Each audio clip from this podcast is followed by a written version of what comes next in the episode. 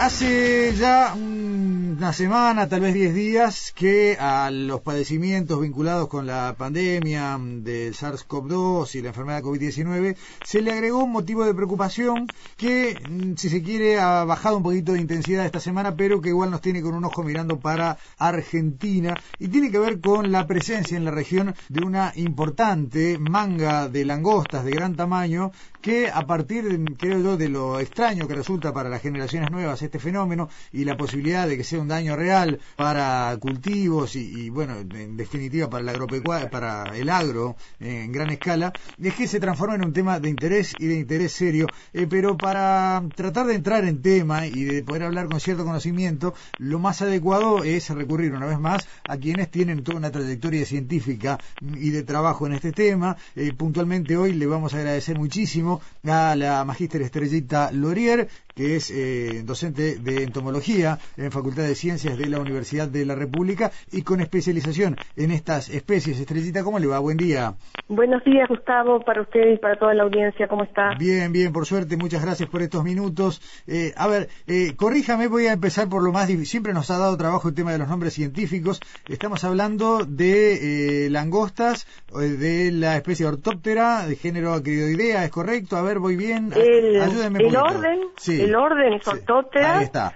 Y este, acridoidea es la, superfamilia que agrupa un conjunto de, muchas especies de, de acridios. Bien, bien. ¿Las langostas son todas acridios? Sí. Bien. Bien, hasta ahí. Eh, y ahí tienen un parentesco con otras especies por caso los grillos, que también anduvieron dando vueltas en este verano. Ahí está, sí. Ah, los grillos pertenecen a, a, otro grupo de especies eh, cercanas, pero de otro suborden dentro de lo que son las categorías taxonómicas, este, dentro del orden ortóptera. Como que ortóptera es la categoría más general, el orden. Después tenemos dos subórdenes y los grillos pertenecen a un suborden y las langostas a otro, pero son cercanos, sí. Perfecto. Eh, estas langostas que están preocupando tanto, bueno, fundamentalmente a Argentina en este momento, pero que nos tienen con un ojo atento en Uruguay y en Brasil, ¿de qué especie son? Son de la especie Espistocerca cancelata, que se conoce con el nombre común de langosta sudamericana. Ajá. Bien, o sea que no estamos hablando, en primer caso, de ninguna especie extraña a la región ni nada, sino de, algo que es propio de acá. Sí, es una especie nativa, Bien. Este, que está registrada desde hace muchísimos años. Bien. Eh, ¿Cuánto hace que de esta especie no teníamos proximidad de una manga eh, a nuestro país, Estrellita? en nuestro país, la, última llegada de esta, digamos, este, expansión de la langosta, así que, que se formaran las mangas, eh, fue del año 1948. Eh, durante distintos periodos duraban esas invasiones, de alguna manera, decimos invasiones porque venían desde el norte argentino, pero podían durar distinta cantidad de años. La última fue del, del 1946 al 48 y fue una de las de las más este, eh, extensas. ¿Pueden durar años? No no no no tenía registro de que, pensé que era un fenómeno devastador pero pasajero. Este, no, distinto distinta cantidad de años y en Uruguay, para nombrarle algunos casos, bueno, la, la primera que, que hay registros es de 1890 al 91 después del 92 al 93, hubieron varias que duraban uno o dos años, pero hubo una, por ejemplo, a principios del siglo, 1908, que duró hasta el 2011, y bueno, perdón, hasta algunas 1911. Eh, ¿Y qué dije, perdón? 2011. Ah, perdón, perdón, no, no, quise decir eh, 1911. Está bien, eh, muy extenso, eh, Sí, sí, varios años. Está bien. Eh, a ver, entonces, a ver, esto que estamos viendo ahora y ya para meternos en lo que está pasando actualmente, no debería desaparecer de nuestra atención rápidamente, que era lo que muchos pensábamos, bueno, que esto ah, pasaba y se iba. Sí, sí. No, realmente ya pasaron más de 60 años, ¿no? Que no teníamos problemas y esto fue cuando Argentina hizo todo un control y monitoreo permanente de las poblaciones y estaba el fenómeno controlado. Pero Argentina ya viene teniendo problemas desde el 2015 donde ha tenido varias este, migraciones de langostas que vienen pero del, del sur de Bolivia y, y desde Paraguay. O sea, Argentina controla en, en, su territorio y, ha mantenido a raya las poblaciones, pero las que han ocurrido en los últimos años han venido eh, 2016, 17 desde Bolivia y, desde el 2008, 2019 y esta última vienen desde Paraguay. O sea, a ver si, si voy entendiendo, eh, hacer un control efectivo requiere de tomar esto en una etapa temprana, en cambio ya cuando llegan en forma de manga, eh, controlarlas es mucho más difícil. Es mucho más difícil porque hay, si las densidades de población son muy altas, este, estamos hablando de, miles de individuos, ¿no? Por, por metro cuadrado o millones por kilómetro cuadrado. Hay un cierto nivel donde se, se, puede controlar la plaga y por encima de eso ya es muy difícil, sobre todo cuando se forman las migraciones y estos desplazamientos a gran escala de, miles a millones de individuos, este, ya es, muy poco lo que se puede hacer. Realmente el control, este, el manejo preventivo es el más eficiente eh, vigilando las poblaciones cuando están en una etapa muy temprana. Y, y, cuando dice es muy poco lo que se puede hacer, ¿realmente estamos ante un fenómeno de la naturaleza al que solamente podemos observar? No, no, se hace cierto control.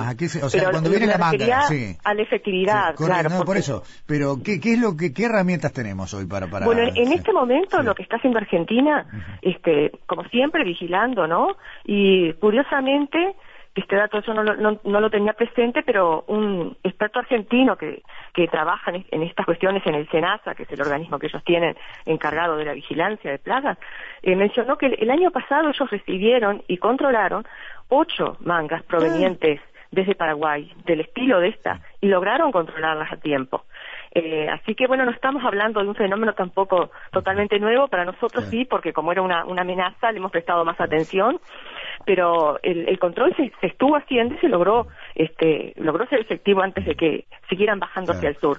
Pero en este caso fue un como una explosión muy importante una migración muy grande y, y tampoco es tan fácil localizar a veces la em, eh, la posición de estas migraciones. Ellos tienen todo un sistema de, vigilancia y alarma en el que también los, los pobladores, los, los productores este, eh, avistan la, la, manga, avisan, y el momento de poder hacer algo es cuando esa manga, llegada a la tardecita, este, baja, eh, se depositan sobre la vegetación, y entonces normalmente lo que hacen es un, control químico sobre esas eh, pequeñas, eh, es decir, áreas más pequeñas dentro de, todo lo que puede ser, cuando están eh, en el suelo. fumigan con helicópteros, este, hacen algún movimiento, algún control más mecánico en el lugar. Está bien. Eh, a ver, eh, se trata de productos, me imagino, que también deben representar algún tipo de riesgo para otro tipo de especies, no, digamos, no, no, claro, Sí, todo, todo insecticida. Eh, no quisiera profundizar mucho en ese tema porque no soy agrónoma, lo, que estoy diciendo es lo que he escuchado, no es mi tema, pero este sé que los productos que utilizan en Argentina, eh, bueno, están registrados y todo eso para ese lugar. Y Uruguay tiene todo un protocolo de uso de insecticidas durante cada este producto que se, se introduce, que se va a usar, está regulado por ciertas normas y como aquí no tenemos ese problema hace tantos años, no están registrados de pronto esos productos o no se permiten aquí usarlos.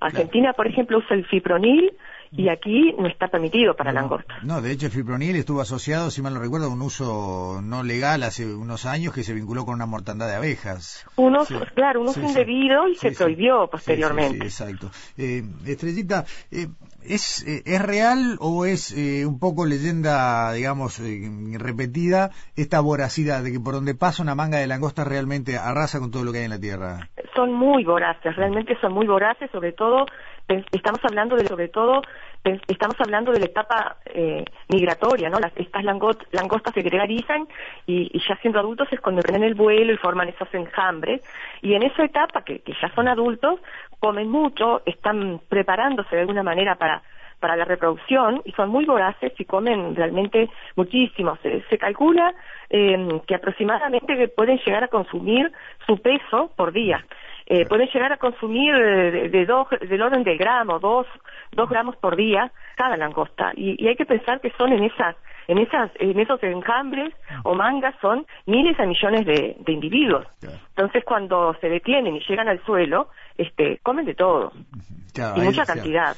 esos dos gramos se transforman en toneladas. Son toneladas, son toneladas. Se calcula que, que, podría llegar una manga grande como esta que se estaba acercando. Este, eh, uno de los cálculos que hicieron en Argentina, el promedio de extensión que tienen esas mangas para Argentina son más o menos de unos 25 kilómetros cuadrados. El promedio puede haber más o menos. Y eso, este, equivale a tener unos 40 millones por kilómetros cuadrados, este, por kilómetros cuadrados de individuos para ese promedio, ¿no? Y este, hay algunas de, mayor área, ¿no? Se calcula que pueden llegar a consumir como, como 2.000 vacas. Pa, e, es una cifra descomunal. Además, y esto corríjame si, si estoy repitiendo algo que no es correcto, no solo consumen vegetación, sino que también, bueno, si encuentran ropa o otros textiles o cosas, digamos. Bueno, yo este, sí, sí, yo he escuchado eso de, de mis padres, de mis abuelos, que en la época en que llegaban aquí en Uruguay, eh, claro que los productos eran las cortinas, todos eran textiles de algodón, ¿no? de fibras naturales.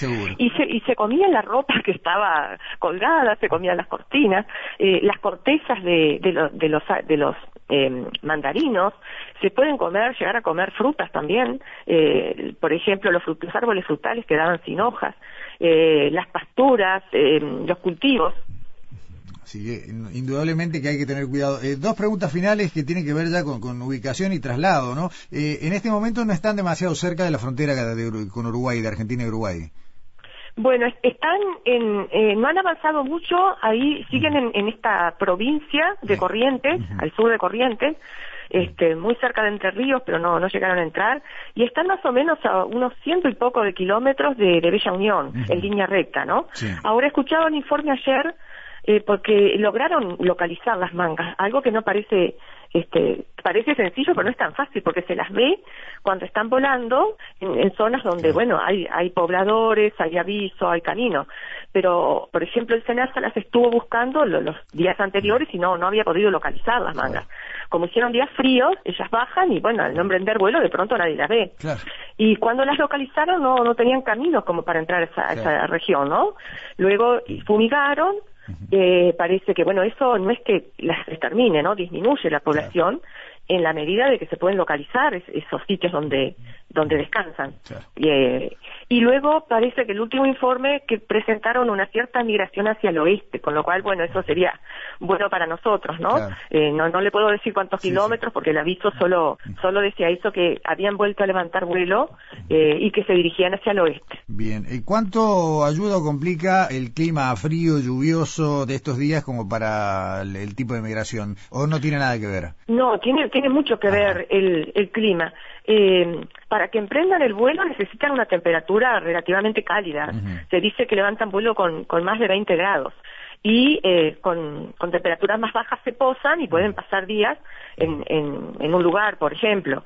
El, hecho de que bajan las temperaturas hace que, que no se puedan movilizar con facilidad, no vuelan, se desplazan menos, comen menos, este, menor daño, ¿no? Y si las han identificado y las han encontrado, tal vez facilite. Y claro, pueden hacer cierto control, pero este, el tema es que el control es mucho más efectivo cuando están en la etapa de ninfa, se llama, que son los estadios juveniles, este, para explicar un poquito esto del ciclo, ¿no? De los adultos, este, eh, cuando están en la época reproductiva y que están maduros, ponen los huevos, después de esos huevos salen, eh, este, emergen las ninfas, que son eh, mucho más pequeñas, parecidas al adulto, pero no tienen las alas desarrolladas, así que no pueden volar, eh, comen menos, son mucho más susceptibles a fenómenos naturales, como podría ser, bueno, no sé, inundaciones o, otros fenómenos, a, los controladores y también a, los productos químicos que pudieran utilizarse para controlar.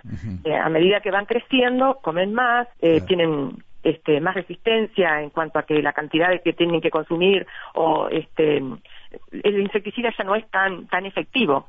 Y, entonces lo mejor es controlar en, en esas primeras etapas antes de que se haga la gregarización el asunto es que está, en este caso ese control está fuera de alcance, ya son adultos. Porque ya estamos en una etapa avanzada de, todo ese proceso. Exacto, exacto. Eh, finalmente, Estrellita, en condiciones eh, normales, digamos, temperatura y demás, ¿qué, ¿cuánto puede desplazarse una manga en un día? Bueno, se, habla desde unos pocos kilómetros hasta 140 kilómetros diarios, es, son, es lo que se dice que se pueden desplazar.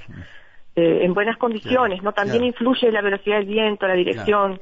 Está bien. O sea que no, no deberíamos pensar en que eh, si tomaran el rumbo del este en un ingreso inminente mientras se mantenga el frío y, estas condiciones meteorológicas. Claro, estamos, en este caso aparentemente esta migración corresponde a, a, una, a una generación que todavía no están, no están maduras eh, sexualmente, con la coloración.